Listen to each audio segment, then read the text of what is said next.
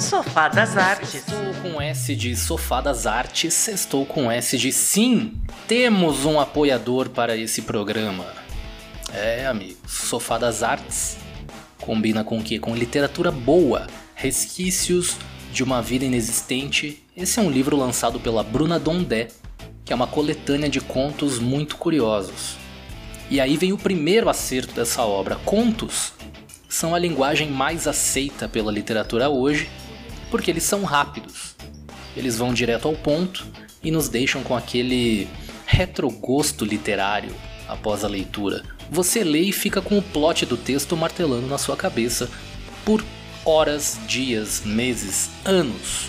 E no caso desse livro da Bruna, lançado pela editora Viseu, um bolo de nozes, uma taça de café, um gesto, uma palavra, essas coisas do dia a dia, quase prosaicas, escondem consequências inesperadas. Do garoto que faz um inesperado amigo no zoológico, a garota que tem uma amarga surpresa no seu aniversário, do casamento que terminou em um apartamento cinza ou do namoro que acabou em um porão ensanguentado. São histórias que poderiam ser e talvez até sejam reais, com um toque de humor, inteligência e morbidez. Leitura que eu adorei adorei mesmo, agradeço por terem enviado o livro. A autora nos brinda com uma série de ótimos contos e o link para as principais lojas onde você adquire essa obra está na descrição do episódio e também no Instagram, bruna.dondé. I am not in danger, Skylar. I am the danger. Sofá das Artes. Estou com S de Skyler. Eu não estou em perigo, eu sou o perigo. I'm not in the danger, Skyler. I am the danger, Breaking Bad. Dizer que é um seriado foda é chovendo molhado, né? Grande roteiro, grande direção de arte, grandes atuações, um seriado que diz exatamente sobre o que vai tratar lá no primeiro episódio. Química é transformação.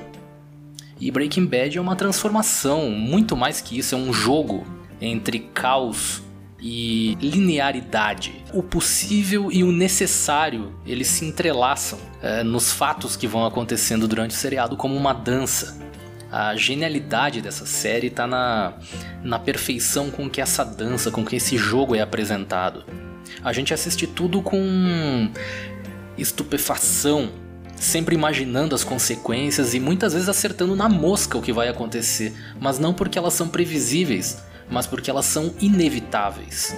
É genial você mostrar o óbvio de uma maneira brilhante. Nem por um minuto a gente pensa que as coisas poderiam ter sido de outra maneira, desde o primeiro episódio. A gente fica com a impressão de que a história do, do Walter White não é uma ficção, que ela é uma aula de química dada fora da sala de aula, porque química é transformação e a vida é feita de ciclos e transformações, conforme eu já anotei muitas vezes nessas notas mentais. São diversos momentos memoráveis, como esse que me fez estar aqui falando sobre a série até agora. E essa também é uma série com vários finais. Ela poderia ter terminado em muitos momentos, porque ela tem, principalmente na última temporada, momentos épicos. Um exemplo, o episódio Ozymandias, ou Ozymandias, não sei como você pronuncia, que não é o último episódio, mas poderia ser facilmente, porque ali nós vemos a derrota do protagonista. E cara, que episódio lindo! Inicia pelo nome, Ozymandias.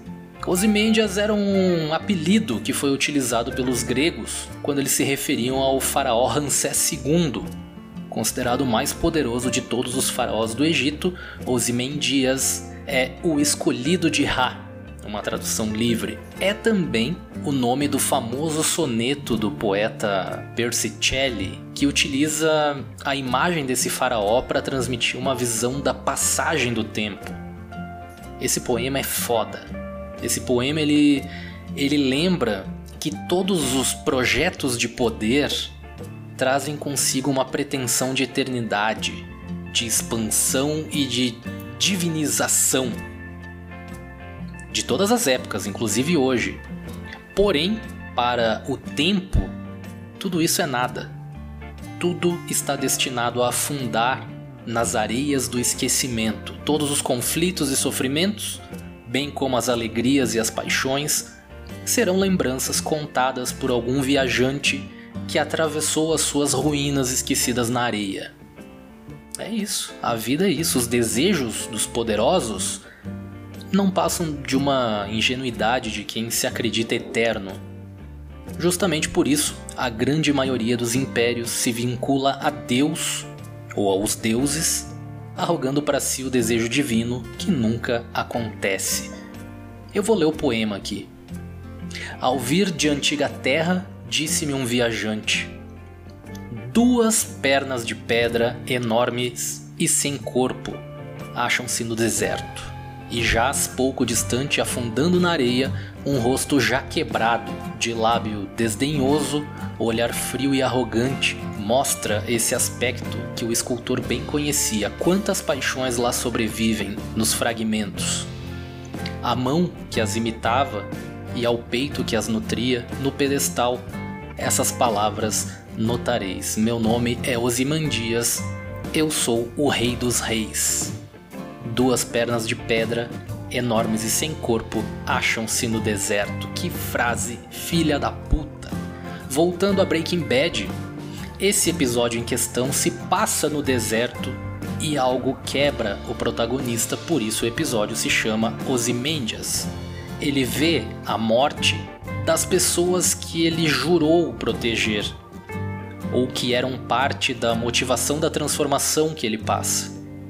E ao se deparar com a morte, ele cai de joelhos para depois tombar no chão e chorar.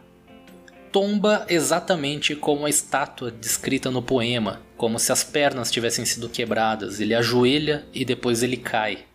Afinal, o mundo ideal que ele buscava simplesmente não pode se tornar realidade. Uma cena foda pra caralho entre todas que existem em Breaking Bad. Eu não sei se a expressão assim tu me quebra as pernas vem desse poema. Realmente eu não fiz essa pesquisa. Mas as pernas quebradas, elas já foram usadas como referência em muitos conteúdos. Falando em ídolos com pernas de argila, eu lembro de Nietzsche. Puta que pariu, eu tenho que fazer um episódio somente sobre Nietzsche, um dos mais geniais de todos os tempos. Mas o que eu acabei de lembrar aqui, especificamente nesse momento, vem do livro Ecce Homo, ou Ecce Homo, onde ele fala sobre os ídolos. Tem uma passagem lá que ele diz: Eu não construo novos ídolos. Os velhos que aprendam o que significa ter pés de barro Derrubar ídolos e ideais é o meu ofício. Foi inventando a mentira de um mundo ideal onde nós perdemos o valor da realidade. Cara, vocês já pararam para pensar nesse ponto de vista? Ou então pensem nesse ponto de vista. Foi inventando a mentira de um mundo ideal onde nós perdemos o valor da realidade. Essa crença em valores superiores à nossa realidade, como se o paraíso fosse melhor do que o que a gente vive. Não somente o paraíso. Acho que isso tudo começou lá no mito das cavernas de Platão, onde o mundo colorido é muito melhor que o mundo das sombras. Depois veio o cristianismo, onde tudo vai ser perfeito depois, não agora. A gente por muitas vezes foca lá na chegada do mundo real, em avançar, em alcançar esse mundo ideal e desvaloriza o presente. Tem um amigo meu que diz: a gente esquece do que não tinha e esquece do que tem. O nosso mundo, a gente acaba esquecendo que ele é formado por erros, imoralidades, injustiças, finitudes. A gente não tem eternidade, a gente não tem perfeição. E por que será que sofremos tanto por esses pontos? Será que na nossa mente o mundo perfeito, o mundo ideal, não contém essas mazelas da vida? Todos nós buscamos um mundo ideal, buscamos valores superiores.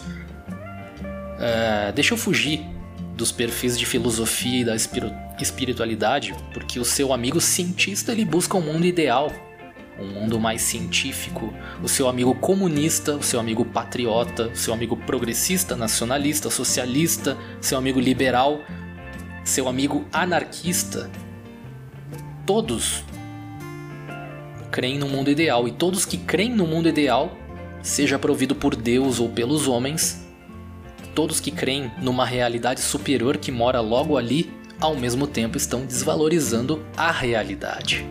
Em algum momento aconteceu a venda do mundo ideal, onde comparamos o que existe com uma ideia. E aí fica o questionamento: mas a quem pode interessar rebaixar a nossa realidade? Quem tem interesse em rebaixar o mundo? É quem está ganhando ou quem está perdendo? A guerra de ideias e ideais ela existe naturalmente. Então, eu só posso fechar essa nota mental lembrando Walter White, concluindo com nesse mundo ou você está em perigo ou você é o perigo. Sofá das Artes.